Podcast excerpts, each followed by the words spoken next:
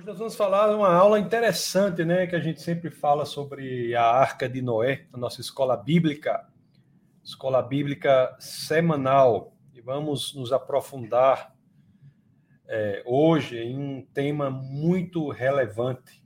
Nós iremos ver como a Arca de Noé aponta não só para Cristo, mas como também nos traz informações e nos apresenta conceitos centrais das Escrituras, como de graça, fé, salvação.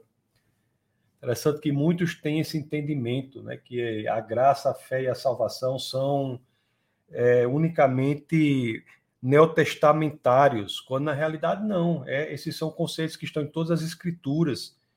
E quando nós nos debruçarmos hoje sobre a história de Noé, no, cuja descrição está ali no livro de Gênesis, nós iremos ver que esses conceitos, que muitas vezes são atribuídos ao Novo Testamento, já estão ali no Antigo Testamento. Eu sempre tenho dito, pessoal, e é muito importante que nós é, cresçamos em nossa teologia com este entendimento de que a Bíblia é uma só história.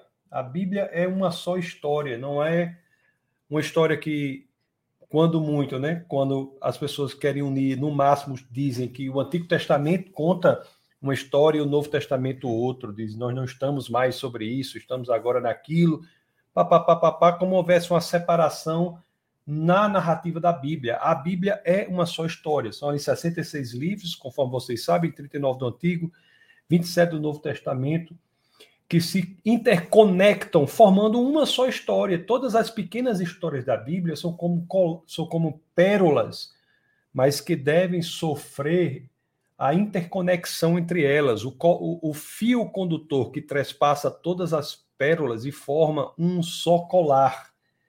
Assim é a Bíblia. Então, nessa nossa terceira temporada aqui da nossa escola bíblica, a Bíblia de Gênesis a Apocalipse, né? Nós estamos aqui na, na aula, na quarta aula da terceira temporada. Nós estamos vendo Gênesis, nós vimos já a criação do universo na, na aula, é, primeira aula, né, em Gênesis 1, depois vimos a criação do homem, Gênesis 1, é, 26. Nós vimos também a queda do homem, né, Gênesis 3. E hoje nós vamos ver o estabelecimento claro aqui do Evangelho, da mensagem do Evangelho, de conceitos muito centrais à mensagem do Evangelho, como fé, graça, salvação já na arca de Noé. Então, assim, eu dou é, boas-vindas a todos que estão conectados conosco, seja por meio do Instagram, temos muita gente conectada aqui no Instagram, e seja por meio do YouTube ou do Facebook. Eu, às vezes, conforme eu sempre digo, às vezes vocês não se surpreendam, né? Porque o, Instagram é aqui, quando eu olho para você do Instagram é aqui, e aqui é você que está no YouTube e nos canais do, do Facebook do Defesa da Fé e também Tasso Licurgo.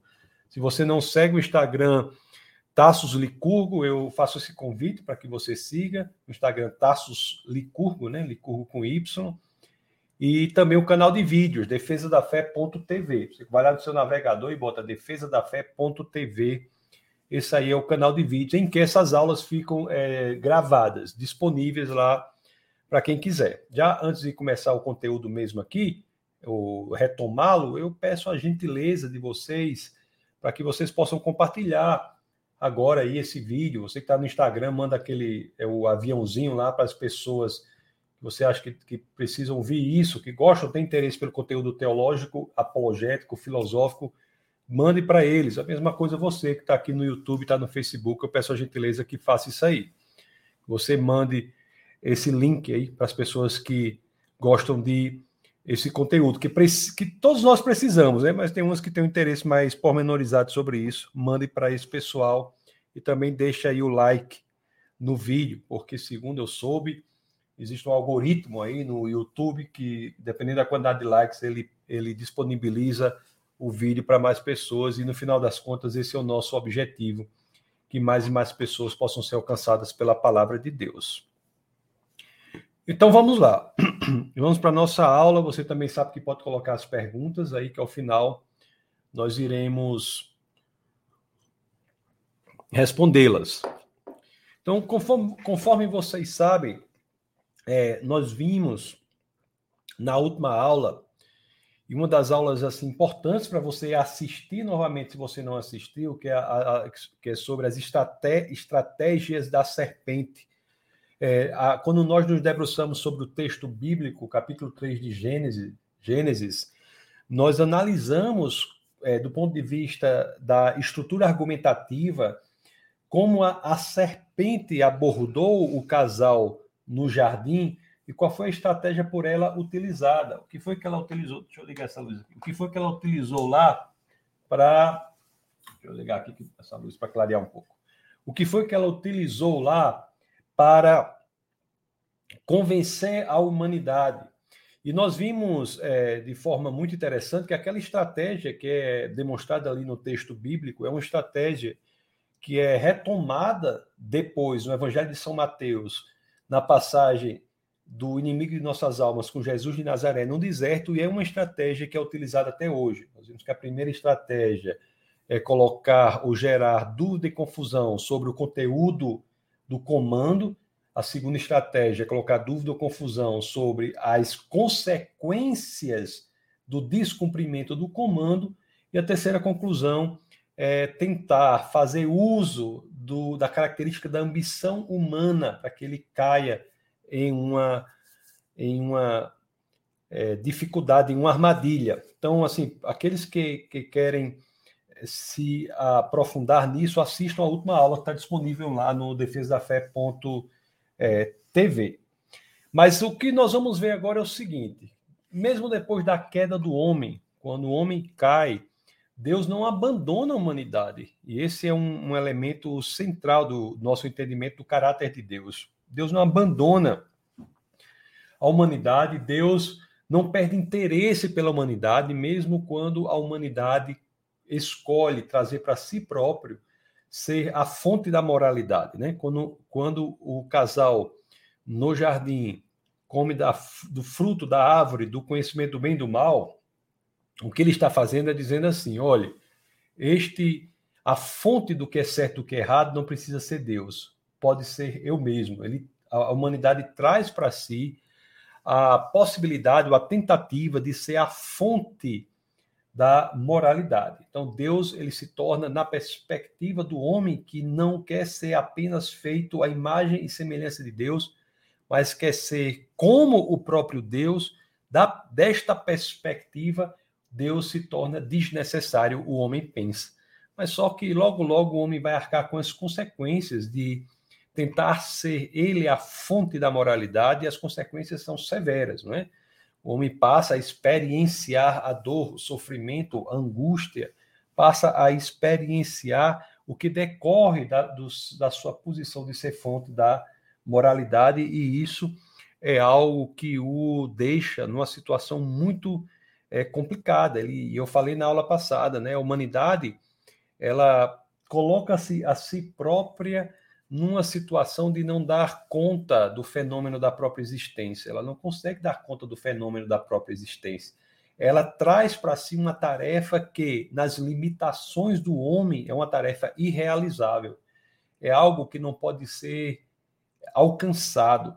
Ela se propõe a uma tarefa que não pode alcançar. E a partir daí é que, na filosofia, é, por exemplo, isso desemboca, desemboca e, em certo sentido, na, no, no, existencialismo, né, que é uma espécie de filosofia paralela que, que vai dizer assim que, que a racionalidade não consegue dar conta do fenômeno da existência e o homem passa para uma situação de ter de conviver com aquele sentimento que a filosofia e a história intelectual humana chama de angst, angústia, essa angústia existencial de não poder ser mais do que ele próprio é. O homem tenta ser além dele mesmo, mas nesse pulo para além de si, ele entende que não é capaz de sê-lo e fracassa. E este fracasso gera nele essa angústia. E é, e é exatamente a solução para essa angústia que nós temos, né? que é Jesus de Nazaré, isso que nós apresentamos a solução para a impossibilidade do homem de dar conta do fenômeno da existência tem que ser grande o suficiente. E esse grande o suficiente só é Deus. Então, essa é mais ou menos a, a construção intelectual que é feita é, no que diz respeito à solução para a angústia. Mas nós já vemos algo aqui é, se estruturando logo nas primeiras narrativas das Escrituras.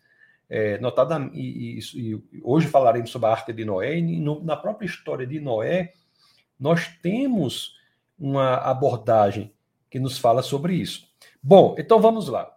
Então o homem cai, ele escolhe ser ele mesmo a fonte da sua própria moralidade e ele fica numa situação terrível, mas Deus não abandona. O próprio Gênesis capítulo 3, é, no verso 21, tem uma passagem incrível, né? Que eu tenho que eu já falei com vocês na, na, mesmo na terceira temporada aqui. Eu acho que foi ou na aula passada, se não na aula anterior, a passada, é que no dia da queda, que é Gênesis 3, 21, deixa eu compartilhar com você que está me acompanhando aqui pelo YouTube, pelo Facebook, você que está no Instagram, abra a sua Bíblia aí em Gênesis 3, é, 21. Acho que eu já, eu já falei. É...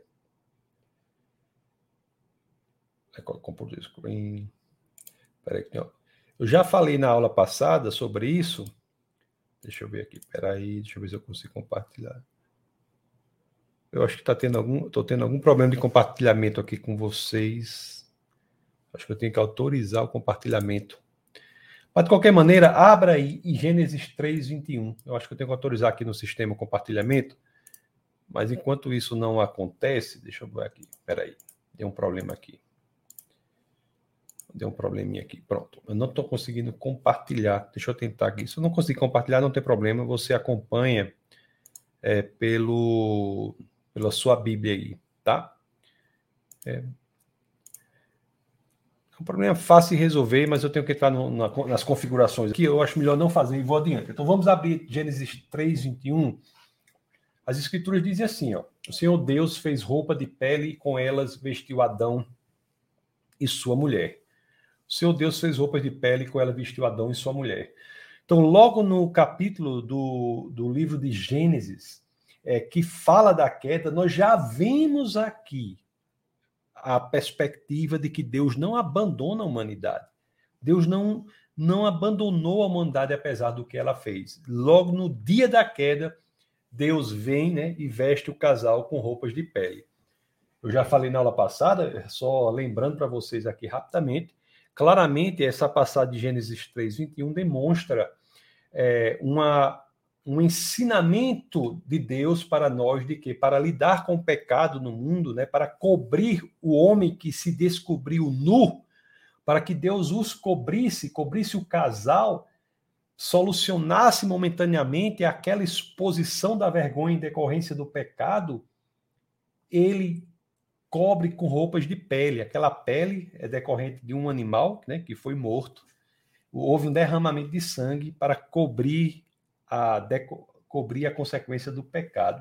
Isso aponta, claro, é, para o advento máximo, o ápice da realização é, disso, quando na cruz o Cordeiro Perfeito morre né, e derrama o sangue por todos os nossos pecados. É interessante que já em Gênesis você vê a alusão do derramamento de sangue como um, um critério para cobrir os pecados. Já aqui em Gênesis aponta já para Jesus Cristo, como todas as escrituras fazem isso e, e o Antigo Testamento também, a Arca de Noé também, como nós iremos ver. Então, esse padrão aqui é estabelecido, né? Esse estabelecido. O, o, existe um padrão que é estabelecido que é por meio da fé, né? Pela graça, por meio da fé, nós estaremos em Cristo. Então, isso aqui é o que a Arca de Noé diz. Então, vamos entender o que está na Arca de Noé, ver a teologia por trás da Arca de Noé e ver como a Arca de Noé aponta para Jesus Cristo. É, para tanto, eu vou é, pedir a vocês que abram aqui o capítulo de Gênesis, né, no capítulo 6, a narrativa de de Noé, capítulo 6. Deixa eu ver o verso 13. Abra aí, abra aí Gênesis capítulo 6, verso 13. 13. Deixa eu ver aqui se eu consigo rapidamente. Será que eu consigo hein, rapidamente compartilhar isso aqui, entrar nas configurações e mudar? Se eu consigo aqui em poucos segundos. Se eu não conseguir, eu sigo. Deixa eu ver aqui. É, deixa eu ver aqui. que eu tenho que. Tinha... Security.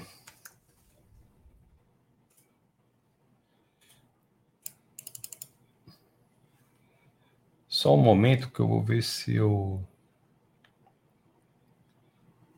Screen recording. Eu acho que eu vou conseguir, viu? Deixa eu botar o digital aqui.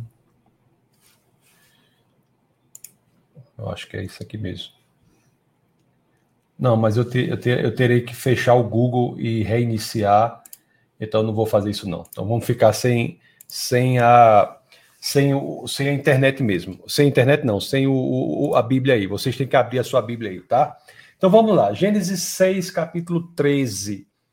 Eu vou ler para vocês. A escritura diz assim, ó. Disse, Deus disse a Noé. Eu estou lendo aqui na versão NVI, você pode abrir a que você achar melhor aí. Deus disse a Noé: Darei fim a todos os seres humanos, porque a terra encheu-se de violência por causa deles, e eu os destruirei com a terra. Então, Gênesis 6, 13, Deus avisa a Noé que haverá um julgamento da maldade da humanidade. Então, há uma maldade grande estabelecida na humanidade e Deus avisa a Noé que haverá um julgamento desta maldade. É? O homem será destruído em razão da maldade que se estabelece no coração dele. Só que Noé, ele é ele não é encontrado dessa forma. Noé é visto de outra maneira. Tanto que em Gênesis, no capítulo 6, no verso 8, as escrituras dizem assim: A Noé, porém, o Senhor mostrou benevolência. Noé, Deus viu em Noé um coração diferenciado, um coração diferente. Então, nós vamos ver aqui como se dá o estabelecimento da graça. Preste atenção. Vamos ver como se dá o estabelecimento da graça já no livro de Noé. A graça tem dois momentos.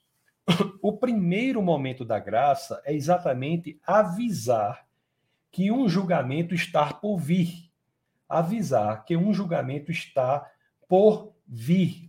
Esse é o primeiro ponto da graça, que já em Gênesis, no capítulo 6, no verso 13, nós identificamos. Em Gênesis, capítulo 6, verso 13, nós vemos as escrituras já nos mostrando que o ser humano, no caso Noé, foi avisado por Deus que a humanidade seria julgada, porque a terra encheu-se de violência, justifica, a terra encheu-se de violência e Deus estabelece, estabelecerá um julgamento. É, então, Deus fala a Noé aqui. Pode falar, ter falado de várias formas, né? De, pode ter falado, as escrituras não são, não, não são pormenorizadas ou detalhadas em relação a isso, mas pode ter falado de forma audível, como é, Deus falou na história da Bíblia em alguns, em muitos outros lugares, não é? O, o Deus falou em, em, sonhos, em visões, mas em algumas situações Deus falou de forma audível. Aliás, lá o autor do livro de Hebreus, na primeira, é, no primeiro verso do capítulo primeiro, é, fala dessa, dessa, desses momentos em que Deus fala de forma audível. E talvez ele tenha falado aqui com Noé de forma audível também. Lá em Hebreus, capítulo 1, verso 1, as escrituras dizem assim, ó, há muito tempo Deus falou muitas vezes e de várias maneiras aos nossos antepassados por meio dos profetas, mas estes últimos dias falou-nos por meio do Filho, etc, etc. Mas no, nos antepassados, Deus fala né, de várias maneiras, e fala, fala por visões, fala é, é, de forma audível. Deus tem essa possibilidade, claro, de fazer isso. E ele fala aqui com Noé. E por que que Deus, e aí começamos a aprender muito a partir da história de Noé, que é o seguinte, por que, que Deus fala a Noé? Por que, que Deus identifica Noé uma pessoa diferenciada em relação aos demais? Porque Noé, ele recebe essa mensagem importante de Deus, que é a de que ele efetuará um julgamento sobre a humanidade. Essa é a mensagem que Deus passa para Noé. E Noé, ele não deixa essa mensagem para si próprio. Ele não mantém a mensagem para si próprio. Então é interessante que é a Noé que Deus revela que haverá um julgamento da humanidade e Noé passa a proclamar que haverá este julgamento para o resto da humanidade. É interessante, meus queridos, se você for lá para a carta de Pedro, a segunda carta de Pedro, se você for para a segunda carta de, do apóstolo Pedro, no capítulo, logo no começo, no capítulo 2, né? A segunda carta de Pedro só tem três capítulos. No capítulo 2, no começo do capítulo 2, no verso 5, a escritura dizia assim, ó, olha só o que a segunda de Pedro 2,5 diz. Diz assim: Ele não poupou o mundo antigo quando trouxe o dilúvio sobre aquele pro, povo ímpio, mas preservou Noé. E aí, as escrituras qualificam Noé aqui. Diz assim, ó, preservou Noé, pregador da justiça. E mais sete pessoas. Ou seja, ele fala para Noé, conforme nós estamos lendo aqui, lendo aqui no livro de Gênesis, que ele efetuará um julgamento sobre a humanidade. Mas é interessante que ele encontra graça em Noé, né? Ele vê Noé de uma forma diferente, conforme nós vimos lá em Gênesis 6, 8. É, porque Noé, ele não mantém aquela mensagem para si, mas ele proclama a mensagem para o mundo. E é isso aqui que está de forma resumida dita na segunda epístola de São Pedro, no capítulo 2, no verso 5, quando nós, temos aqui uma aposto, uma qualificação do sujeito Noé como o pregador é, da justiça. Noé é o pregador da justiça. Aliás, se você assim quer é, que eu diga, Noé, Noé é o primeiro pregador das Escrituras. É o primeiro pregador do Evangelho. A mensagem do Evangelho que só vem se concretizar propriamente. Eu falo propriamente porque o Evangelho, os Evangelhos, Mateus, Marcos, Lucas e João, são biografias de Jesus de Nazaré. Então, que só se vem concretizar propriamente na vinda de Deus à Terra, na pessoa de Jesus de Nazaré, esta mensagem já é pregada por Noé, séculos e séculos antes. Noé é o pregador da justiça. Então, veja bem, por que, que Deus encontra favor em Noé? Deus encontra favor em Noé não é porque Deus quis salvar só Noé. E, e, e, não. Deus encontra favor em Noé e é a ele que Deus fala que efetuará um julgamento sobre a humanidade, e, e essa, esse primeiro momento é a primeira parte da graça, porque Noé tem o coração de levar adiante, apesar de todas as dificuldades, apesar de tudo que ele irá passar para levar essa mensagem adiante, eu irei falar um pouco mais sobre isso, mas ele encontra favor no coração de Noé, porque Noé é um pregador, é o primeiro evangelista, antes do evangelho. Antes do evangelho havia evangelistas. Você já ouviu falar isso? Antes do evangelho havia evangelistas. Por quê? Porque a mensagem da cruz é antes da cruz. A mensagem da salvação pela graça, por meio da fé, é antes da cruz. A todas as escrituras estabelecem essa mensagem apontando para a realização máxima dela, que se dá em Gólgota, se dá na cruz, na morte de Cristo mas todo o texto do Antigo Testamento está apontando para aí. Nunca a teologia do Novo Testamento, no que diz respeito à salvação, foi assim. Ah, eu vou ver se o Deus dizendo assim: "Ah, eu vou ver se o homem consegue cumprir os mandamentos. Se o homem não conseguir cumprir os mandamentos, Jesus, você vai ter que nascer". Nunca foi isso. Tem gente que acha isso. Tem gente que teologicamente acha que Deus mandou os mandamentos para ver se as pessoas cumpriam os mandamentos. Como as pessoas não cumpriam os mandamentos, Jesus veio. Isso não, isso não está nas Escrituras. Os mandamentos nunca foram dados, nós iremos ter uma aula específica sobre isso, mas os mandamentos nunca foram dados para ver se o homem cumpriu ou não. Ou ainda, Os mandamentos nunca foram dados como escadas para o povo se tornar povo de Deus. Isso não é a teologia adequada. Nunca, nunca. Os mandamentos foram dados para pessoas que já eram o povo de Deus. Aquelas pessoas já haviam passado uma vermelha sem sequer molhar os pés, como eu sempre digo.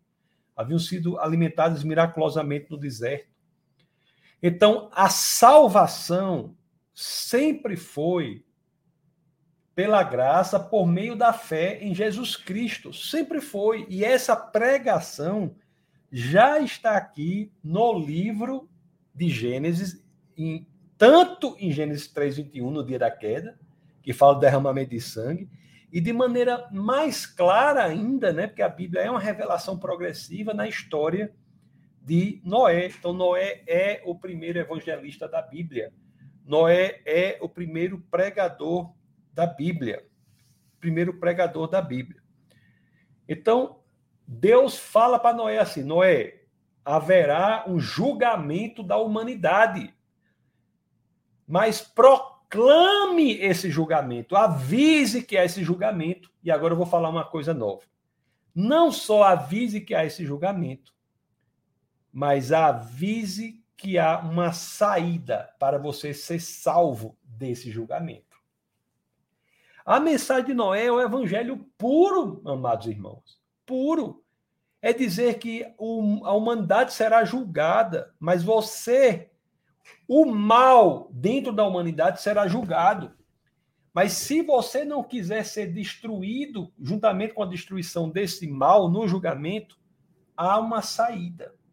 Então, Noé, a pregação de Noé é uma pregação do evangelho. Uma pregação do evangelho, né? Você sabe que na história das Escrituras houve vários tipos do julgamento de Deus. Houve o dilúvio, houve Sodoma e Gomorra, é, a queda de Jerusalém em 586 a.C.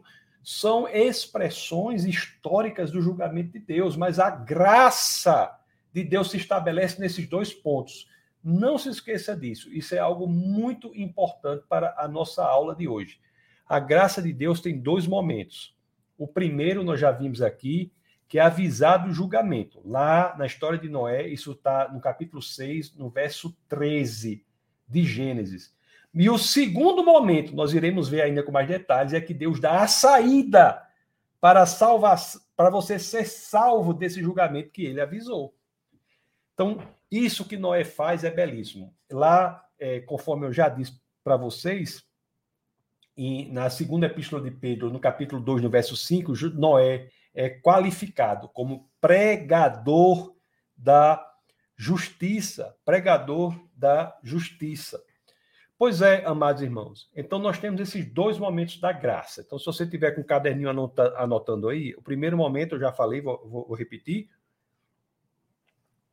é avisar do julgamento, do julgamento. E a segunda é mostrar de maneira clara o que precisa ser feito para você ser salvo do julgamento. É, a salvação é um conceito que está em Noé, na história da arca de Noé. É a mesma salvação que nós pregamos hoje para o mundo. É, a, a história é essa: é dizer, olhe, haverá um julgamento sobre o homem, mas você pode estar a salvo desse julgamento.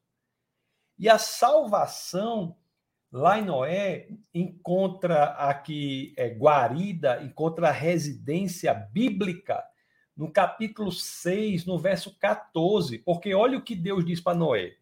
Nós já vimos aqui que Deus avisou a Noé do julgamento em 6,13, não é? Aí eu vou ler, eu vou ler o 6,13 e o 6,14. Os dois versos subsequentes fazem, falam da graça. Porque o 13 é do julgamento e o 14 é da saída da salvação. O 13 é assim, ó, 6:13 diz assim: Gênesis 6:13, você, por favor, abra sua Bíblia aí, que eu tive aqui um problema de configuração aqui, não estou conseguindo mostrar para vocês a Bíblia no, na, no YouTube, aí você vai abrir sua Bíblia, que normalmente eu mostro aqui. Vamos lá, 6:13. Deus, abre aspas. Deus disse a Noé: Darei fim a todos os seres humanos, porque a terra encheu-se de violência por causa deles. Eu os destruirei com a terra. Deus, ao destruir o mal, destruirá a humanidade. É isso que está falando para Noé. Aí no verso 14, nós temos a segunda parte da graça, que é a saída do julgamento. Diz assim, ó: "Você, porém, fará uma arca de madeira de cipreste então, a arca é a saída do julgamento que é estabelecido no verso 13. E a graça se estabelece de maneira plena nesses dois momentos, no aviso do julgamento e na possibilidade da saída para todo aquele que queira, todo aquele que queira. O não Deus não apenas demonstra, avisa o julgamento, mas ele mostra a saída. É importante nós nós entendermos isso, porque esses tipos de destruição, de julgamento, como conforme eu falei, da, do dilúvio, Sodoma e Gomorra, a queda de Jerusalém e outras assim, é, sempre tem a, uma, a possibilidade da saída sempre tem a possibilidade da saída. Né? Então Deus ele, ele diz assim, diz assim, olha, engraçado que muita gente tem raiva de Deus porque diz que Deus não destrói o mal, né? Mas Deus, Deus não só demonstrou que destrói o mal, mas apenas demo, também demonstrou que ele não se inclina a nos destruir juntamente com o mal. Ele nos dá o caminho para que não sejamos destruindo, destruídos juntamente com o mal. Lá em Hebreus, eu quero que você abra em Hebreus, no capítulo 11, no verso 7 porque lá tem um entendimento sobre Noé. Tem um entendimento sobre Noé. Lá em Hebreus, no capítulo 11, no verso 7, existe lá no autor de Hebreus, eu falo autor de Hebreus porque, não sei se alguém aqui não sabe, mas é, não é estabelecida a autoria, né? Alguns atribuem o, o, a carta, o livro de Hebreus a, a Paulo, outros não. Mas o autor de Hebreus, em 11:7, o estilo literário é muito diferente do de Paulo. Isso é um fato. Não quer dizer que Paulo não tenha passado a mensagem, né, e um, um dos seus auxiliares tenha escrito com uma, um estilo diferente. Mas, enfim. Enfim, eu trato disso num, num vídeo chamado Como a Bíblia Foi Formada. Enfim. É, o que diz aqui, 11,7 diz assim: ó, pela fé, Noé Olhe só, Hebreus, né? É um livro neotestamentário, do Novo Testamento. Um livro do Novo Testamento. Então, olha o que diz aqui, olha. Abre aspas. Pela fé, Noé, quando avisado a respeito de coisas que ainda não se viam, movido por santo temor, construiu uma arca para salvar sua família. Por meio da fé, ele condenou o mundo e tornou-se herdeiro da justiça que é segundo a fé. Essa passagem de Hebreus, olhando para trás sobre Noé, nos dá é, um entendimento ainda mais profundo. Porque Noé, a Noé não apenas foi dada a tarefa de ser o primeiro pregador das Escrituras, né, de ser o pregador da justiça, mas a Noé foi dada uma tarefa de pregar também pela fé. Noé, é como nós, nós pregamos aqui, eu, por exemplo, eu tenho a convicção da vinda de Jesus Cristo, que haverá um julgamento da humanidade. Mas isso é feito pela fé, e de Noé, isso também foi feito pela fé. Então, Noé é um pregador da, das boas novas, né, do evangelho, e também faz pela fé. Também faz pela fé, porque não havia acontecido nada daquilo. Então, Noé é dito assim, porque nós vimos lá em, em Gênesis 6,14 que Deus mandou Noé construir uma arca. Aí Noé disse: Eu vou construir essa arca para quê, meu amigo? Que eu nunca vi chuva, nunca vi água sair do chão, eu nunca vi nada disso. Para que que eu vou construir essa arca? Olhe, sabe por quê que ele vai construir a arca? Porque Deus deu o comando para ele. Ele creu, ele teve fé. E é por isso que o livro de Hebreus se refere retrospectivamente a Noé, Hebreus 11, 7, dizendo que ele fez pela fé. É por isso que também o livro de Hebreus se refere a Noé, não, não o livro de Hebreus, a segunda de Pedro, no capítulo 2, 5, se refere a Noé como, herde, como homem justo, e Hebreus também chama herdeiro da justiça.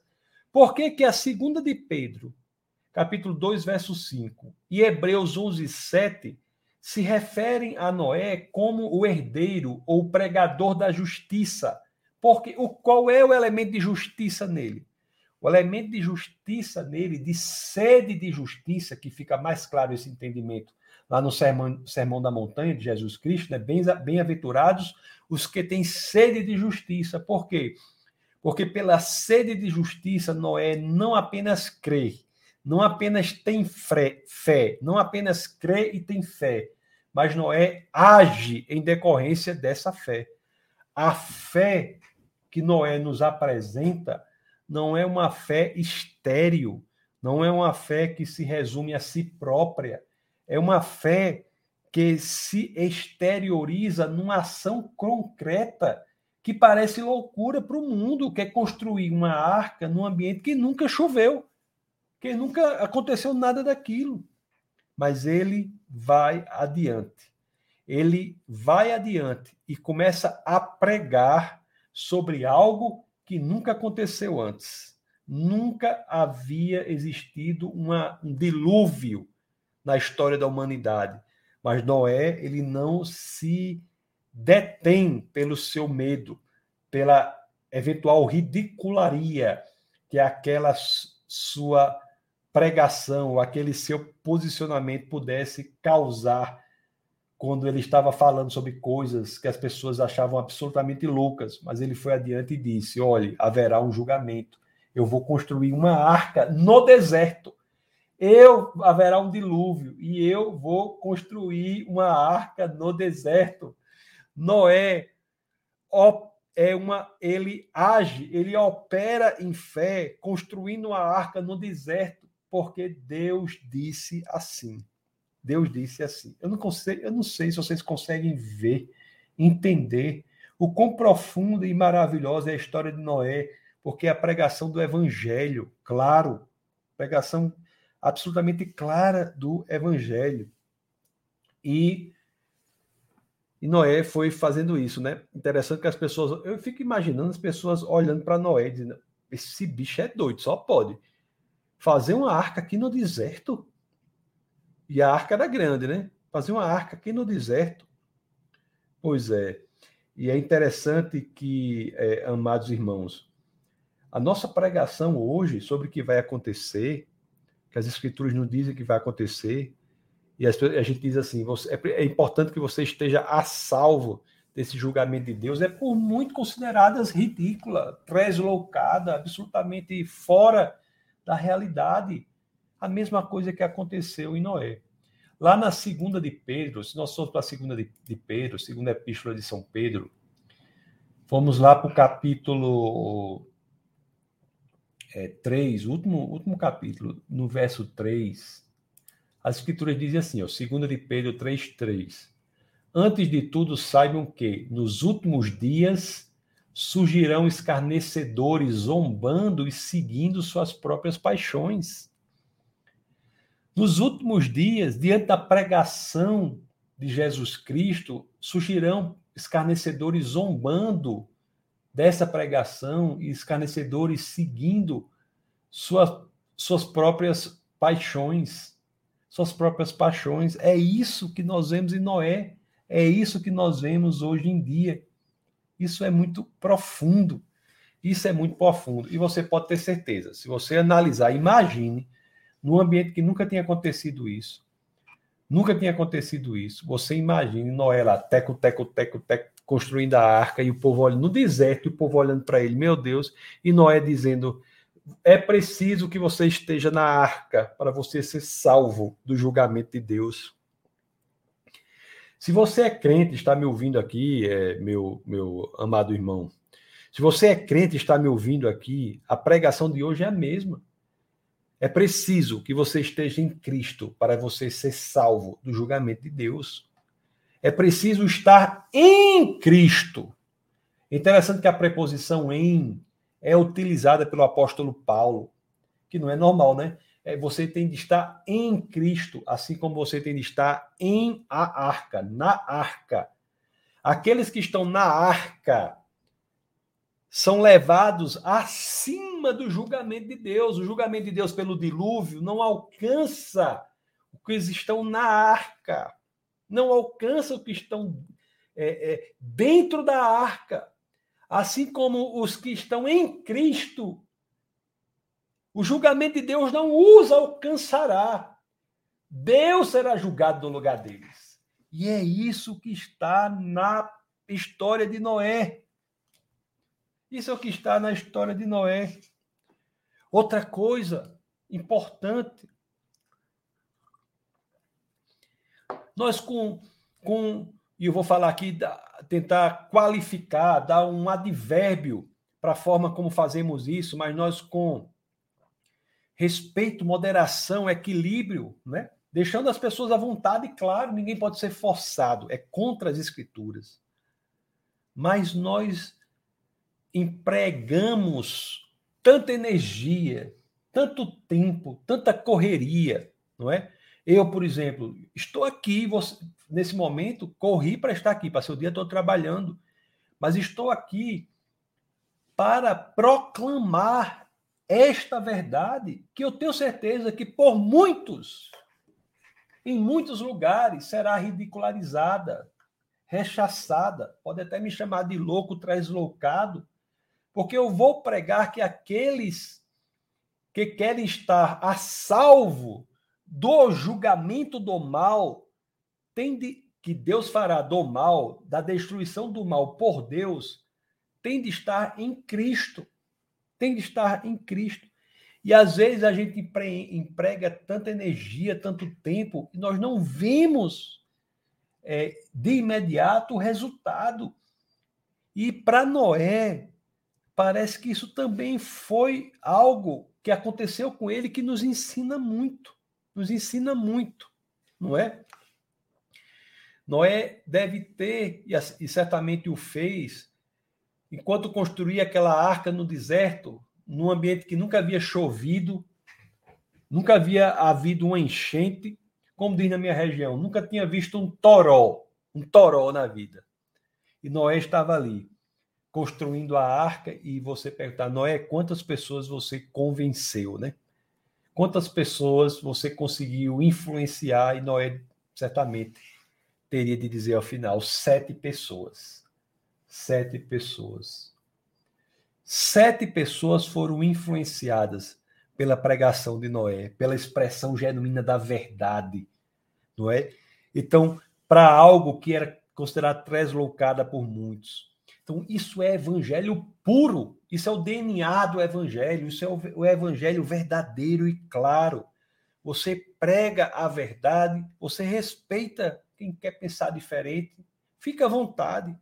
Mas o seu papel é pregar a verdade, não com o fim de alcançar o objetivo A, B ou C ou X. Eu não tenho que pregar a verdade para que mil pessoas sejam salvas, 10 mil ou 20 mil. Eu não tenho. A minha obrigação, e a, o pessoal do direito vai entender, não é uma obrigação de fim, é uma obrigação de meio. A minha obrigação não é de resultado, a minha obrigação é de obediência a Deus. Isso, se você entender verdadeiramente, isso é libertador, absolutamente libertador. Tem pessoas que ficam presas, pastores depressivos, porque não conseguem ver o resultado imediato de tanto esforço, dedicação, tempo, dinheiro, tudo que eles empregam na missão evangelística. Não conseguem ver o resultado imediato. Eles não conseguem ver isso. Mas se eles entenderem com base na história de Noé, que fez o que todos achavam tresloucado, fez o que todos achavam absolutamente ridículo, achavam, viam ridicularia naquilo que Noé fazia. Se nós considerarmos que apesar disso ele foi adiante e convenceu três pessoas, ele foi, usa, ele foi usado ali. Três pessoas, três não, sete pessoas fora ele entraram na arca, oito ao todo. E se nós virmos e lermos, conforme nos diz, não só a segunda epístola de São Pedro, como também o livro de Hebreus, ele foi considerado pregador da justiça, isso é libertador, meus amados irmãos. Porque nós entendemos que a nós cabe a obediência, não o resultado. Então, aquela pessoa que se envolve no evangelho, que é movida pelo resultado, ela não está se posicionando biblicamente e, portanto, está correndo sério risco e, de fato, tantas delas sucumbem a, ao caminho da depressão, da tristeza profunda, porque não estão fazendo bíblica o que lhes é pedido biblicamente falando, que é um comprometimento de obediência, pregar o evangelho da verdade. Você não pode ser moldado pela vontade da demanda. Não é a demanda que molda a sua mensagem, mas é a verdade. E isso, para quem de fato tem essa convicção, eu garanto a vocês, é absolutamente libertador. Agora eu sei, eu não sou ingênuo né, e tenho que compartilhar com vocês. Não é rara a vez ou não são raras as vezes em que nós nos pegamos pensando: o que que eu estou fazendo aqui? O que que eu, que que eu tô? O que que eu vim correndo para estar tá aqui nesse horário para falar disso? Por quê? E você deve fazer a mesma coisa também.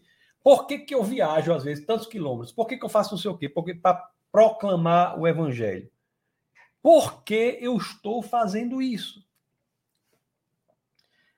As coisas parecem não dar certo. As promessas de Deus parecem demorar muito. Mas por que, que eu estou fazendo isso? E Noé nos dá a resposta, né? Ele é pregador da justiça porque ele faz em obediência a Deus. Ele faz em obediência a Deus. E ele faz. A crença dele se exterioriza em ação. A crença, a fé genuína é exteriorizável. Muita gente não entende o que o apóstolo Tiago diz lá em 2,26, quando ele diz: a fé sem obras é morta. Não é? Muita gente não entende isso. Mas em Noé, nós já passamos a entender isso. Por que, que a fé sem obras é morta? Não é que a fé necessite de algo mas é que a fé genuína se exterioriza em algo. A fé, ela é exteriorizável. Se você tem fé, você não tem medo. Se você tem fé, você obedece. Se você tem fé, você não fica com suas pernas cambaleantes diante da circunstância, diante das dificuldades. Você está firme e você age de acordo com aquela fé. Não, não, se a pessoa diz que tem fé, mas as ações não são exteriorização da fé, mas do medo, e o, e o oposto de fé não é a dúvida, mas sim o medo.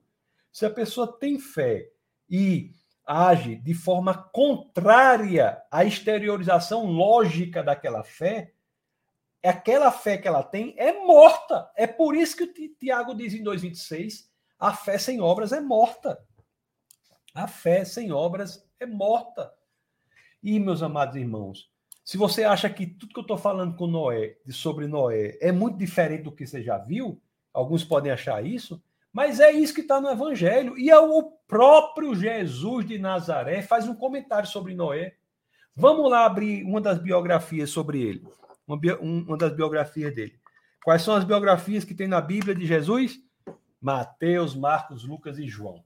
Então vamos abrir no Evangelho de São Mateus no capítulo 24. Abra aí, por favor. Mateus, capítulo 24, é, no verso 37. Mateus 24, 37. Olhe só a relação de Noé com os dias de hoje. Como é que você quer ler a história de Noé sem fazer uma correlação com os dias de hoje? Não pode. Você, aliás, e preste logo atenção, você não tem como ler o Antigo Testamento sem fazer a correlação com Jesus de Nazaré. Jesus de Nazaré é a chave hermenêutica, a chave interpretativa, é aquela chave que você destrancará ou a dificuldade de entendimento do Antigo Testamento. Se você não entender que tudo no Antigo Testamento aponta para Cristo, e você não entender os detalhes disso, o Antigo Testamento para você será outro livro.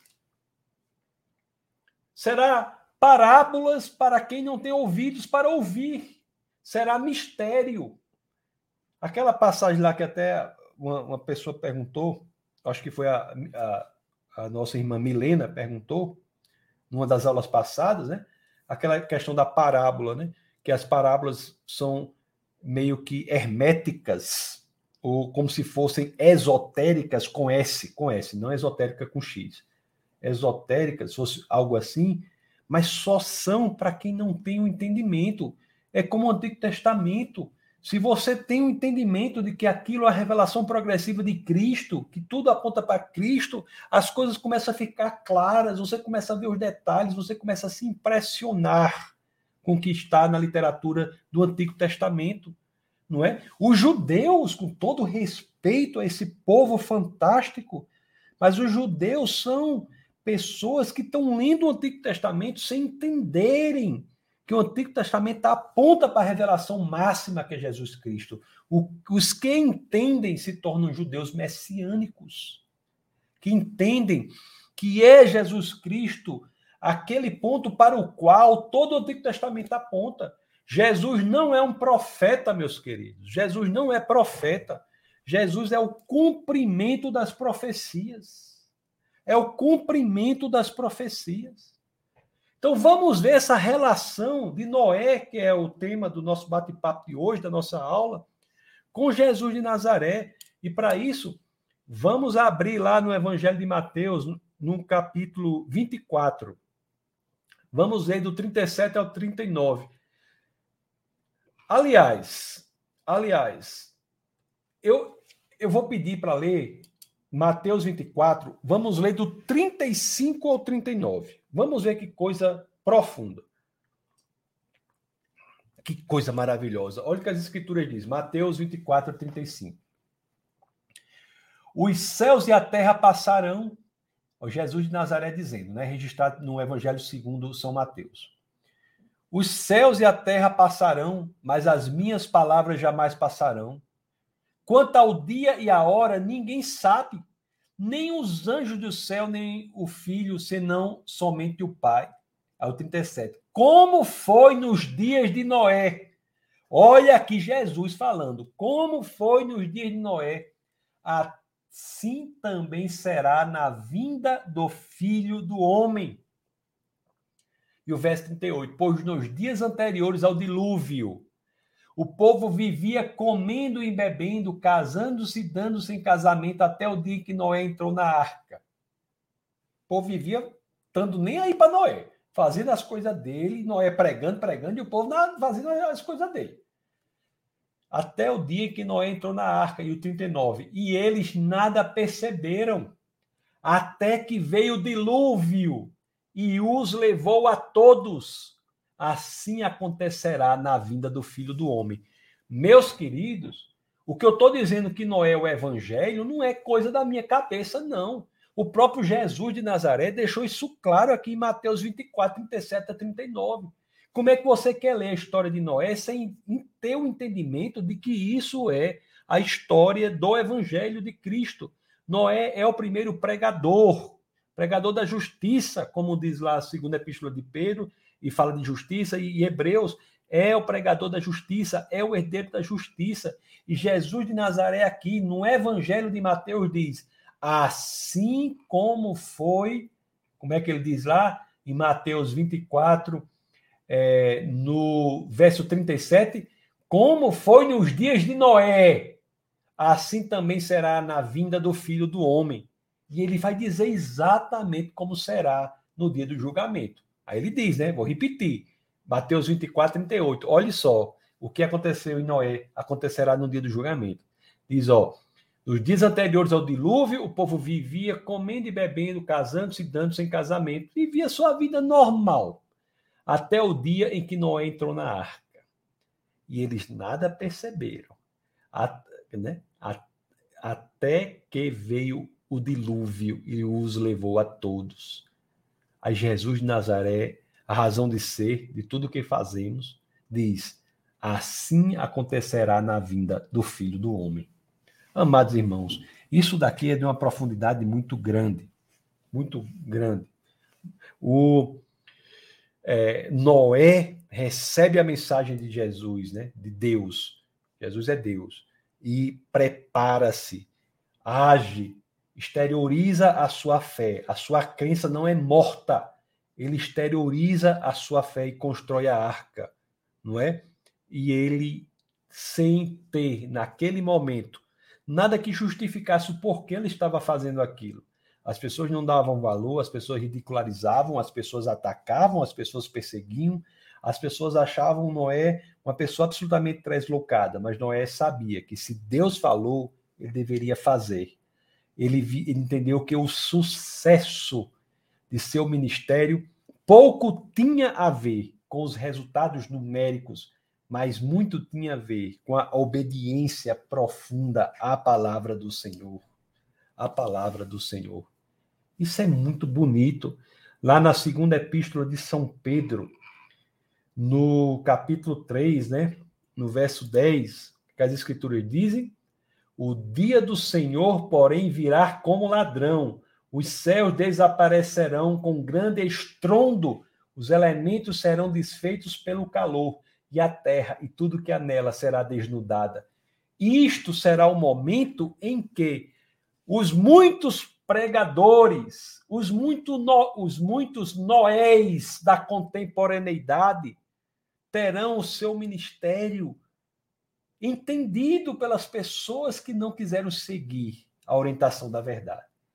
Quando isso acontecer, não se sabe o dia exato quando. Nós sabemos que está perto. Aqueles que têm o Espírito têm os sinais. Nós sabemos que está perto. Mas quando acontecer, segundo nos diz segunda de Pedro 3:10, é como o dilúvio. O dilúvio, que o, o, novo dilúvio, que não é mais dilúvio, né? Deus até prometeu que não faria o dilúvio. Mas o novo julgamento do mal, o que equivale ao dilúvio de Noé, está aqui na segunda de Pedro 3:10. Os céus desaparecerão como um grande estrondo, os elementos serão desfeitos pelo calor, e a terra e tudo que nela há será desnudada. Amados irmãos, isso aqui não é brincadeira, não.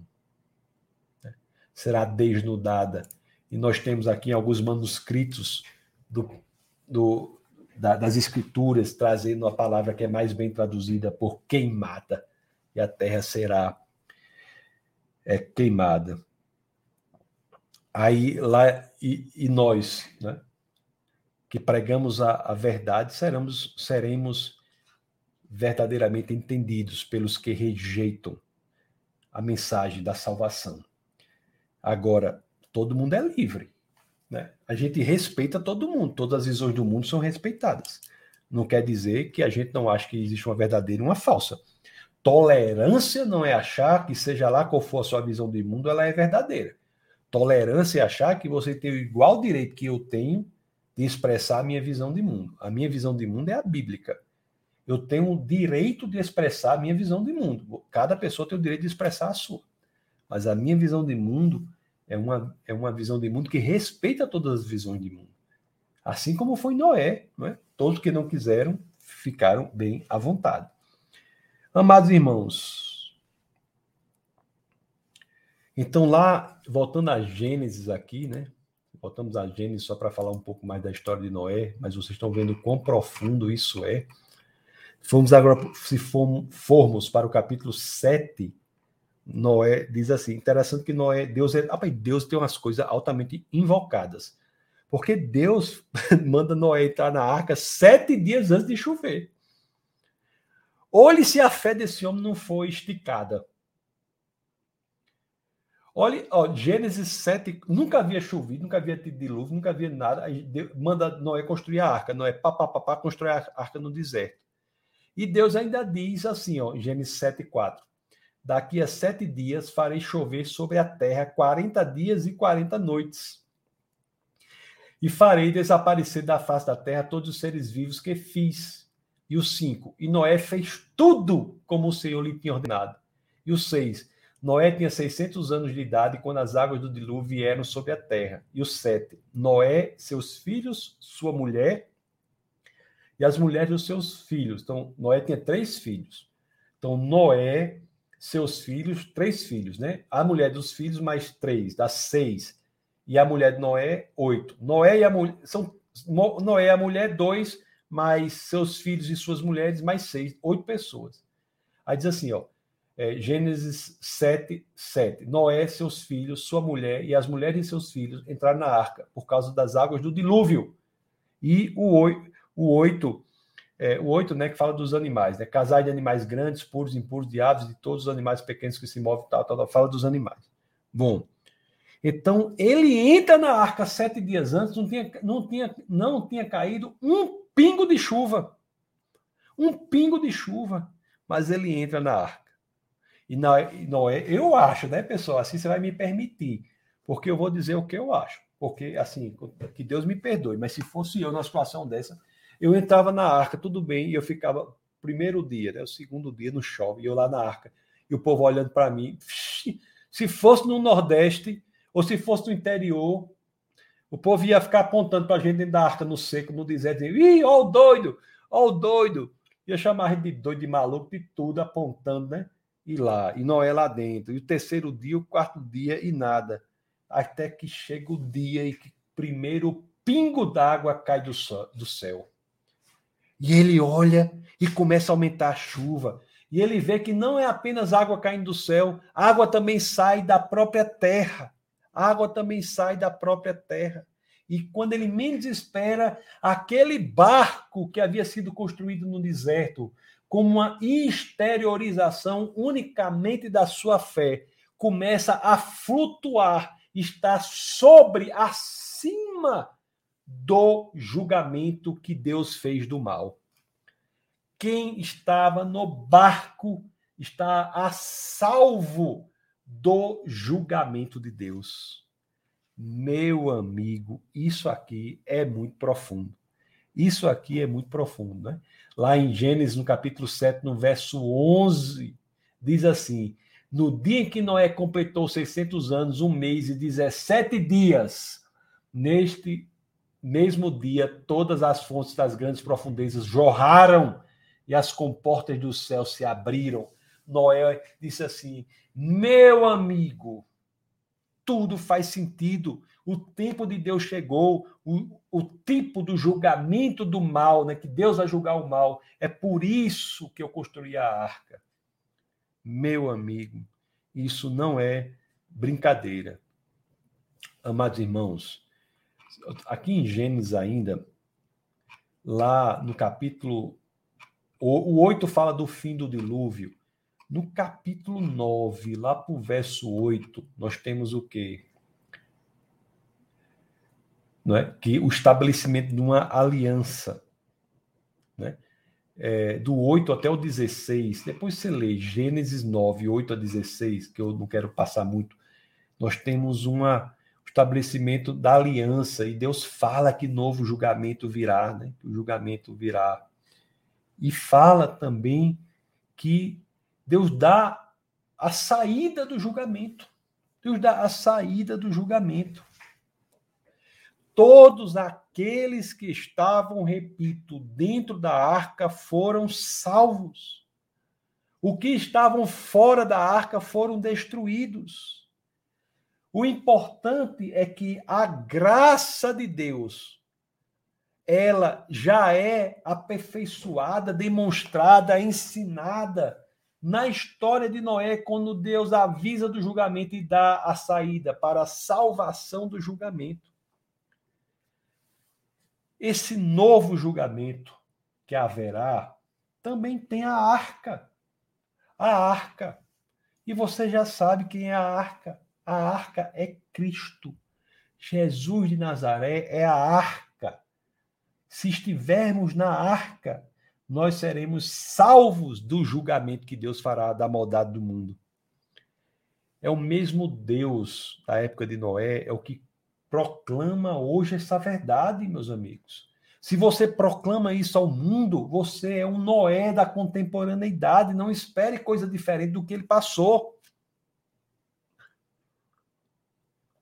Não espere coisa diferente do que ele passou.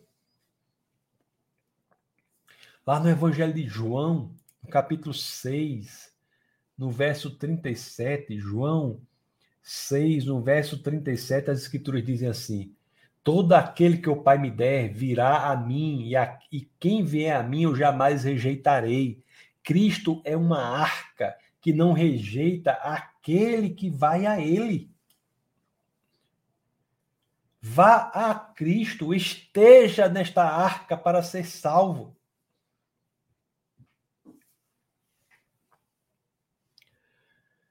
Assim como Deus enviou Noé ao mundo, Deus enviou vários Noés ao mundo. Cabe você ouvir essa mensagem. Você está em Cristo ou não? Você está na arca ou não? Esses conceitos de graça, fé, salvação são conceitos presentes hoje que já começam a ser ensinados ali em Noé. Se você está em Cristo, é como se você estivesse na arca. O apóstolo Paulo, em sua carta aos Romanos, é uma passagem muito conhecida. Em sua carta aos Romanos, no capítulo 8, logo no começo do capítulo 8, no verso 1, diz assim: Portanto, agora já não há condenação para os que estão em Cristo Jesus. Para os que estão em Cristo Jesus, não há mais condenação. Essa é a verdadeira interpretação, amados irmãos, da história de Noé. Da história de Noé. É isso. Espero que vocês tenham entendido essa importante mensagem aí que Noé nos dá. Coloque vou ler os comentários. que hoje foi uma correria, né? Próxima aula nós continuaremos aqui em Gênesis. Em Gênesis. Eu irei falar ainda sobre Gênesis. tá bom? É... Vamos ver os comentários. Vamos ver os comentários aqui. Vamos ver os comentários aqui do Instagram. Tem muita gente. Depois eu leio do YouTube e do Facebook, tá bom? Tem muita gente aqui conectada com, conosco. Botem comentários aí. Nós temos aqui, deixa eu ver aqui, Fabrício diz glória a Deus, aleluia, Isabela diz aleluia, aleluia. Muita gente, né? O Instagram às vezes é meio ruim para a gente ler, mas deixa eu ver aqui. Cris fala da questão da obediência a Deus, é isso mesmo, Cris. O Júlio diz maravilha, pastor Tasso, Deus abençoe sempre, amém. Júlio, muito obrigado por, por suas palavras, conto com a oração de todos vocês, viu? Deixa eu ver aqui mais o que é que nós temos. Muita gente conectada. Agradeço a todos pela presença. Grande Alex Otton, meu querido amigo, diz assim: Boa noite, amigo Tasso. Muitos acham que pregamos no deserto como São João Batista. É isso mesmo, viu, Alexandre? Nós pregamos no deserto mesmo. João Batista, né, no deserto, quando vê Cristo, diz: Eis o Cordeiro de Deus que tirou o pecado do mundo. Identifica Cristo como a nossa arca. É isso mesmo, grande Alexandre. Então tem muita gente aqui. Portela fala sanfoneiro, Portela sanfoneiro fala, pastor Tasso, você acredita que Noé entrou na arca de forma invisível? Não, acredito que a arca existiu de forma visível, que Noé entrou também, só que ninguém prestou atenção, ninguém estava interessado naquela mensagem. Noé pregava a mensagem, pessoal, entrem na arca, venham para a arca. O que estiverem na arca estarão salvos quando Deus julgar o mal. É assim como nós pregamos hoje, pessoal. Venham para Cristo. Os que estiverem em Cristo estarão salvos quando Deus julgar o mal. Mas assim, assim como era em Noé, também hoje o livre-arbítrio existe. Ninguém é chamado, ninguém é forçado a viver a eternidade ao lado de Deus se assim não o quiser. Quarto poder, diz grande taço. Obrigado, amigo. Davi faz excelente, diz excelente. Muito obrigado pela generosidade e a palavra de todos vocês. Vocês são muita gente conectada, amigos queridos, pessoas queridas. Eu agradeço a todos por tudo aqui, tá? Nós temos aqui mais algumas, algumas, algumas coisas aqui. Deixa eu ver aqui. Ainda no Instagram. Vou já ler o YouTube aí, tá bom? E o Facebook. Você que está no Facebook, às vezes eu não consigo ler o Facebook. Não consigo ler a mensagem, tá? Então você escreve no YouTube, que é melhor. Para ir para o YouTube é defesadafé.tv. Esther de Freitas diz assim: o oposto da fé não é dúvida, e sim medo. Pode me explicar melhor? Sim. O oposto da fé é o medo. Por quê, Esther? Porque a fé verdadeira ela é exteriorizável. Se você tem medo, você não exterioriza a fé. Você diz que crê, mas não age de acordo com aquilo. E se você não age de acordo com aquilo, a sua fé é nula. A dúvida é possível. Por exemplo, Noé teve dúvidas. Noé teve dúvidas, mas essas dúvidas não foram de monta tal que inviabilizaram a exteriorização da fé dele. Uma pessoa com o, o medo não é dado por Deus. Deus lhe deu espírito de coragem. O, me, o medo é um espírito, é o espírito do medo que destrói a nossa fé. É isso mesmo. O contrário de fé é medo, não é dúvida. Muitas pessoas tiveram dúvidas, mas foram atrás das respostas, não é? O rei Davi é um exemplo de pessoas que questionaram Deus demais, muitas dúvidas, mas ele é um homem segundo o coração de Deus. Abacuque é um exemplo. Vá ler o livro de Abacuque. O livro de Abacuque começa com questões profundas. Eu falei, até dei uma aula sobre isso. O livro de Abacuque é claramente isso. Ó, Abacuque, no capítulo 1, começa, sabe quando? Olha, Veja se esse homem não tinha dúvida. Abacuque 1, 2. É assim, ó. O livro de Abacuque 1, 2. Olha como é que começa. O, o, diz assim: Até quando, Senhor, clamarei por socorro sem que tu ouças? Até quando gritarei a ti violência sem que tragas salvação? Por que me fazes ver a injustiça e contemplar a maldade? A destruição e a violência estão diante de mim, a luta e conflito por todo lado. É um homem que tinha dúvidas. É um homem que tinha dúvidas. Mas a ele foi ensinado que, apesar da dúvida, das dúvidas, a fé o colocará no lugar adequado. Basta que exteriorize isso, que viva de acordo com a fé que tem, que viva de acordo com a fé que tem. Né? É, Lá, Abacuque também, lá no, no capítulo 1, verso 13, ó, diz, olha só como ele fala: Por que ficas calado enquanto os ímpios devoram justos que são mais justos que eles? E o capítulo 2, não é? Fica clara a mensagem da, da fé quando no capítulo 2, verso 4, Deus diz assim: O justo viverá pela sua fidelidade, pela sua obediência. Olha a mensagem da, da arca de Noé aqui. O justo viverá pela sua fidelidade. É interessante que o entendimento da época lá do, de, de São Jerônimo, né, que é um intelectual da Igreja Católica, quando traduziu o, as escrituras para o latim, né, naquela versão que ficou conhecida por Vulgata, ele, se você for ler em latim isso aqui, a, a palavra fidelidade, na realidade, está como fé. Os justos viverão pela fé. É essa tradução para o latim na, na Vulgata está assim. Ele ensina sobre a fé, a necessidade da fé. E é interessante que Abacuque termina o seu livro, o capítulo 3 de Abacuque, que é chamado Oração de Abacuque, termina com um dos louvores mais belos das Escrituras. Começa com a dúvida, dúvida, dúvida.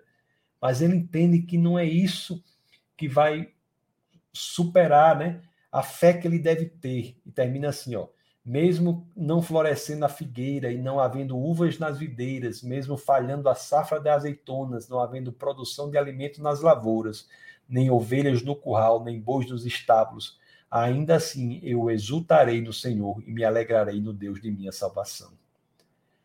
Essa tradução aqui, é, que é a NVI, não é a mais bonita, você lê isso.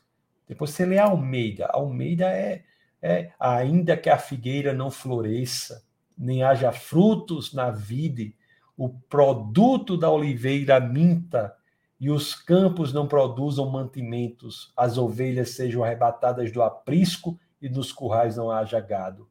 Todavia eu me alegro no Senhor, exulto no Deus da minha salvação. Então, assim, é isso, né? A dúvida, ela é. Coexiste às vezes com a fé, mas o medo não. O medo não. Deixa eu ver o que tem mais aqui. Grande Alex diz: a arca de Noé que nos salvou pela madeira, Cristo nos salvou por uma cruz de madeira. Boa analogia, né? Também, é, Alexandre, você tem que Deus, nas Escrituras diz, né? Que ele será pendurado no madeiro. A madeira também faz uma alusão à cruz. É uma interessante reflexão. Cris diz: obrigada, pastor, por sua disponibilidade. Eu que agradeço, Cris, por sua presença aqui. Grande Cris e todos os demais. Eu agradeço pela, pela presença. O Fabrício diz assim: Amado pastor, uma dúvida que não tem a ver com o estudo de hoje. É sobre o estudo do domingo na AD. Qual versículo o senhor citou sobre o, o segundo. Eita, peraí, peraí, peraí. Sobre o segundo livro de Deus. Segundo... Ó, pessoal, isso é Romanos capítulo 1, verso 19 a 20. O segundo livro de Deus é a natureza. Romanos, no capítulo 1, no verso 19 e 20, amado irmão, é, diz assim, ó, Romanos 1, isso aqui é um outro assunto, mas deixa eu logo, é, Romanos capítulo 1, no verso, é, é mais o verso 20, né? Mas deixa eu ler aqui, que é o Fabrício. Diz assim, ó, é, eu, disse, eu disse que Deus escreveu dois livros, um foi a Bíblia e o outro foi a natureza. Quando eu disse que o Deus escreveu a natureza, a base bíblica para isso é Romanos 1, 20, que diz assim, ó, desde a criação. É que o cachorro está pedindo para sair aqui. Eita, peraí, peraí, Caputino. O nome do meu cachorro é Caputino. Ele fica aqui no escritório, depois ele quer sair. Deixa eu pedir aqui para alguém vir abrir aqui. Abrir a porta do escritório aqui, para eu não posso sair aqui da frente.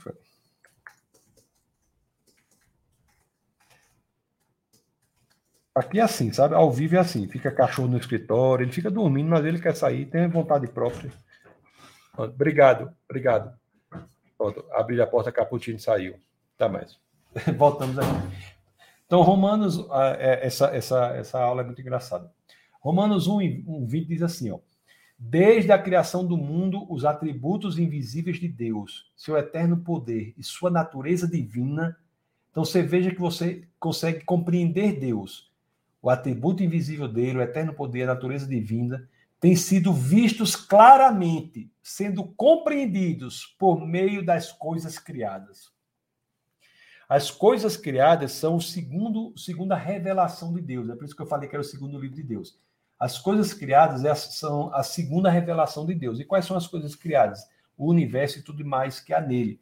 O estudo do universo e de tudo mais que há nele é um estudo da revelação de Deus. A teologia, ela estabelece essa diferença, amados irmãos entre aquilo que é chamado de revelação especial, que são os 66 livros da Bíblia, e revelação geral, que é a natureza, tá bom?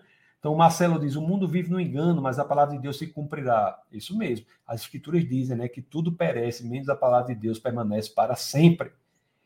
Hildenberg Lopes, Hildenberg, Hilde, Hildenberg Lopes diz assim: Estamos no tempo de Noé, se tivermos, quando será o fim do dilúvio? Noé é o que vai acontecer no julgamento do mal, né? Que Deus fará, do mal. Quando acontecerá esse julgamento, as próprias escrituras dizem que nós não sabemos exatamente, mas também dizem que aqueles que têm o Espírito não são surpreendidos. Eu tenho a impressão que está próximo. Os sinais apontam para isso, né? Pandemias, desastres naturais, famílias, né? Tem muita família, pessoa contra pessoa. Então está perto.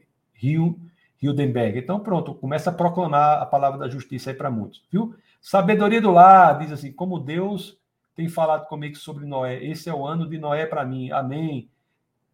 Fênix Seralia, diz glória a Deus por tão abençoada palavra. A fé nos sustenta, aleluia. Isabela diz assim, amém. Fabrício diz, obrigado, meu pastor, Deus o abençoe. Eu que agradeço. Pessoal do Instagram, vou me despedir de vocês e depois vou aqui para o YouTube para me despedir. Aí eu vou depois eu desligo com vocês. Então, um abraço para vocês, uma satisfação, você aí do Instagram. Eu estou falando assim, parece que eu estou benzendo, né?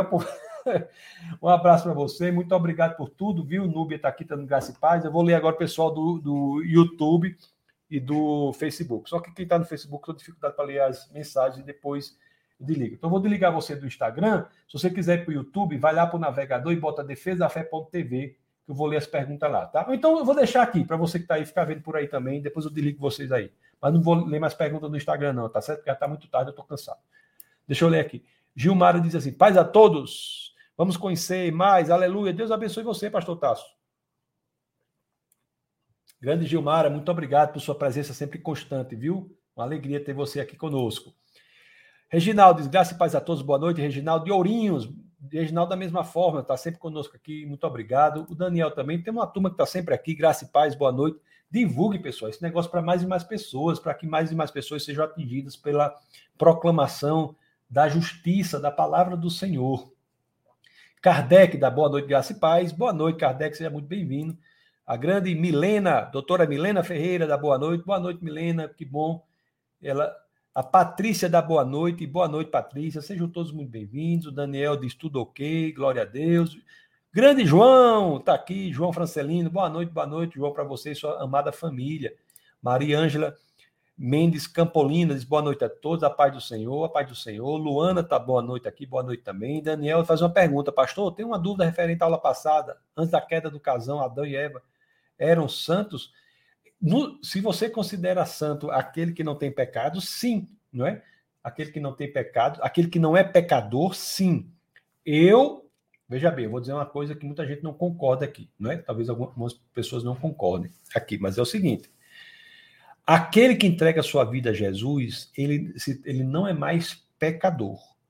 Isso é, minha, isso é o que eu entendo teologicamente. O que entrega, entrega sua vida a Jesus, se você é convertido, você não é mais pecador. Embora você possa ocasionalmente pecar.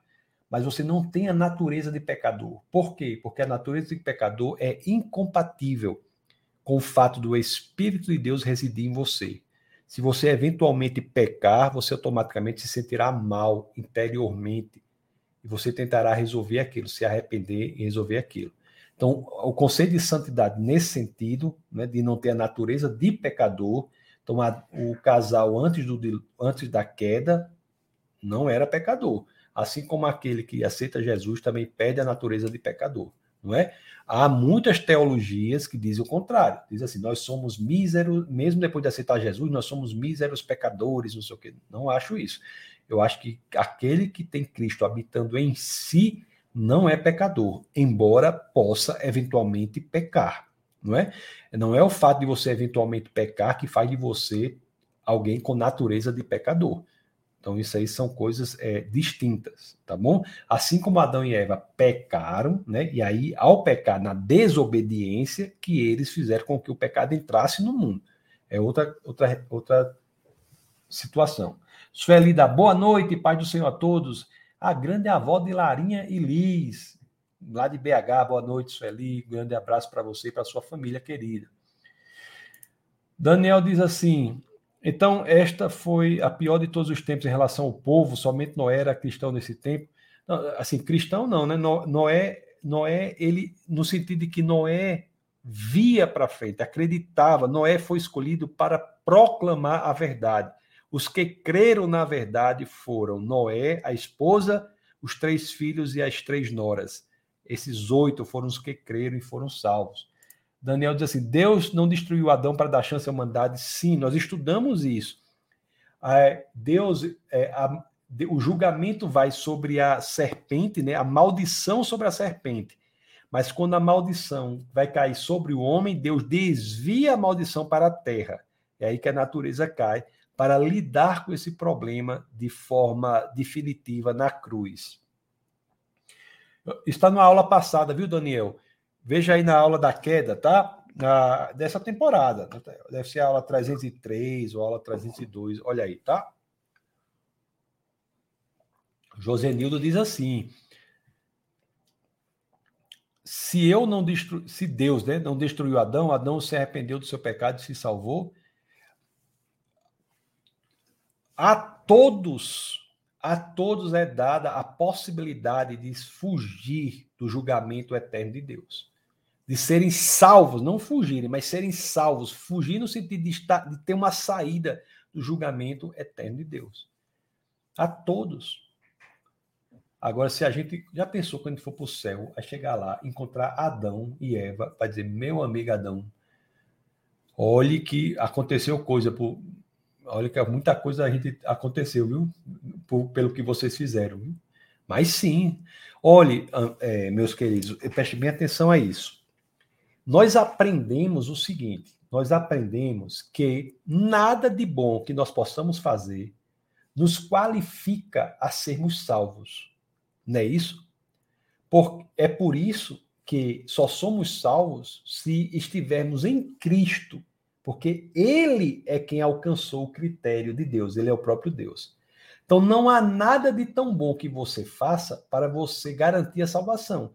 A salvação só é dada se você estiver naquele que garante, que é Cristo. Agora, qual é o outro lado da moeda? É que não há nada de tão ruim que você possa ter feito que coloque você fora do alcance de Deus. Isso é muito importante. Porque tem gente que acha que é tão ruim, tão ruim, que Deus não tem mais interesse nele.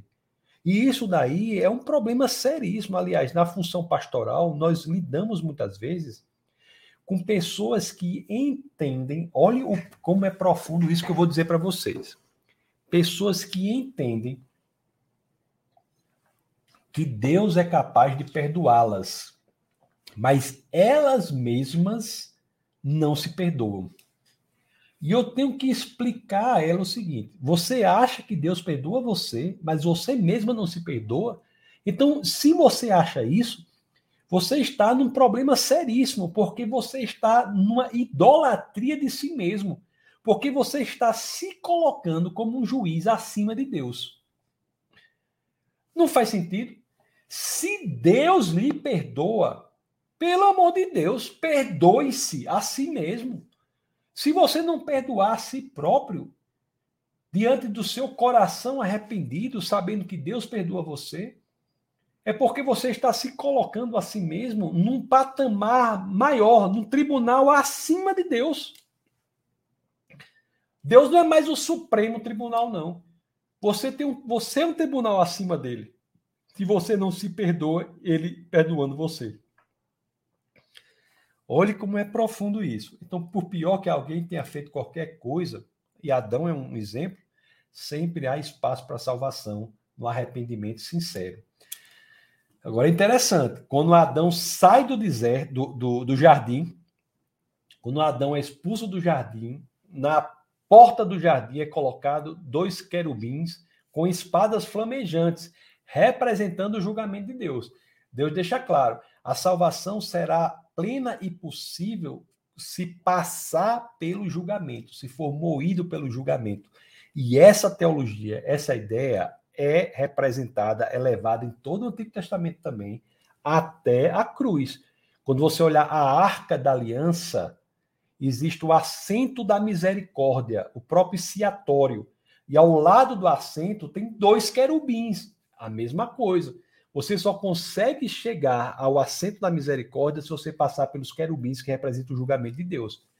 Quando Jesus de Nazaré resolve o problema definitivo, definitivamente, na cruz, nós lemos nas escrituras que a cortina daquele lugar do Santo dos Santos é rasgada de cima até embaixo e cai ao chão.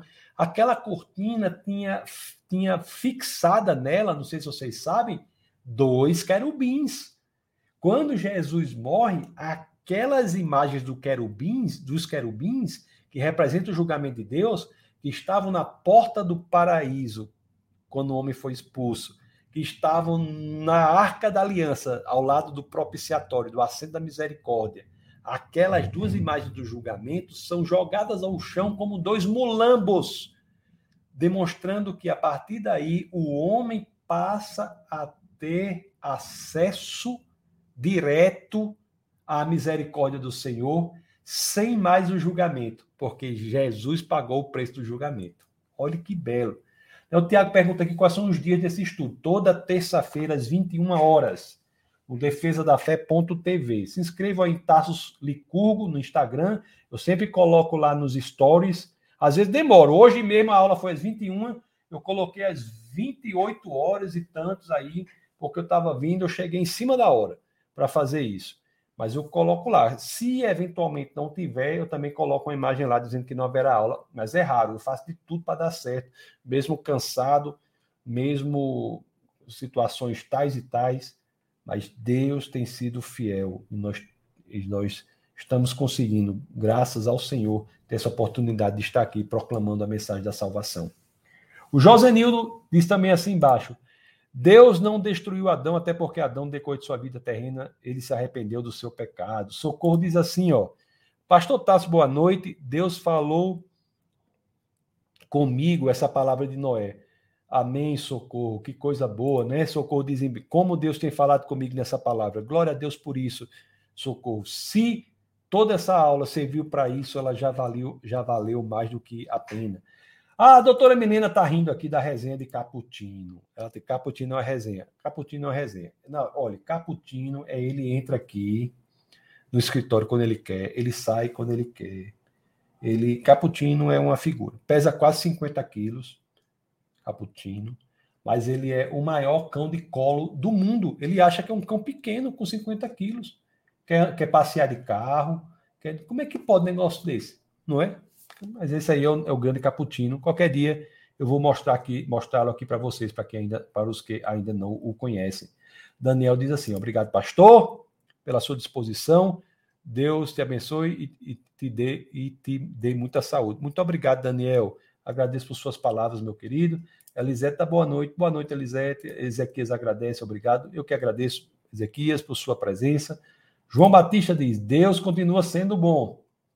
É verdade, viu? E Ezequias diz: é muito, são muito boas, muito boas as suas aulas. Deus é bom, Ezequias. Pois fica aqui conosco.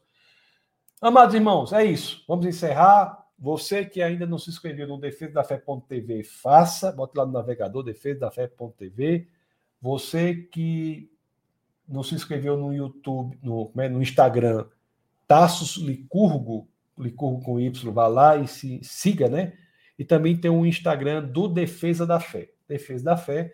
Aqueles que moram, eu, eu, moro, eu moro em Brasília, estou em Brasília no momento, mas nós temos aqui a nossa igreja Defesa da Fé em Natal. A, Natal é ter uma igreja física lá. Alguém, alguém quiser congregar em Natal, entra lá no Instagram Defesa da Fé, você é mais do que bem-vindo. Quem quiser contribuir aqui com o ministério, tem os canais aí de contribuição que vão direto lá para a conta da, do, do ministério para manutenção de muitos, muitos eventos é, há muitas e muitas ações, não só evangelísticas, mas também de ordem social, etc, etc. E são muito bem-vindos a fazê-lo, se assim desejarem, se assim estiver no coração de vocês, tá bom? Quem quiser fazer, faz por meio aí do, do, do Pix, tá aí, é pix.defesadafé.org, mas fique bem à vontade. Amados irmãos, que Deus os abençoe poderosamente. Eu vou desligar aqui do, do Instagram. Obrigado a vocês do Instagram viu? Qualquer coisa para rever essa aula, vai lá no defesadafé.tv. Deus abençoe vocês e do pessoal do Instagram. Deus abençoe. Encerrei o Instagram, agora vou encerrar com vocês do YouTube. Muito obrigado, pessoal do YouTube, por, por meus, meus amados irmãos. Quem está no Facebook já sabe.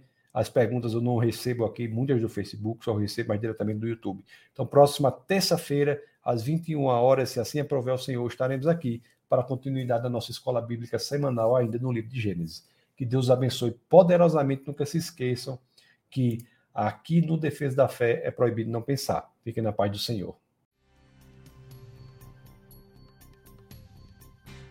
Essa foi uma produção do Ministério Internacional Defesa da Fé, um ministério comprometido em amar as pessoas, abraçar a verdade e glorificar a Deus. Para saber mais sobre o que fazemos, acesse defesadafé.org.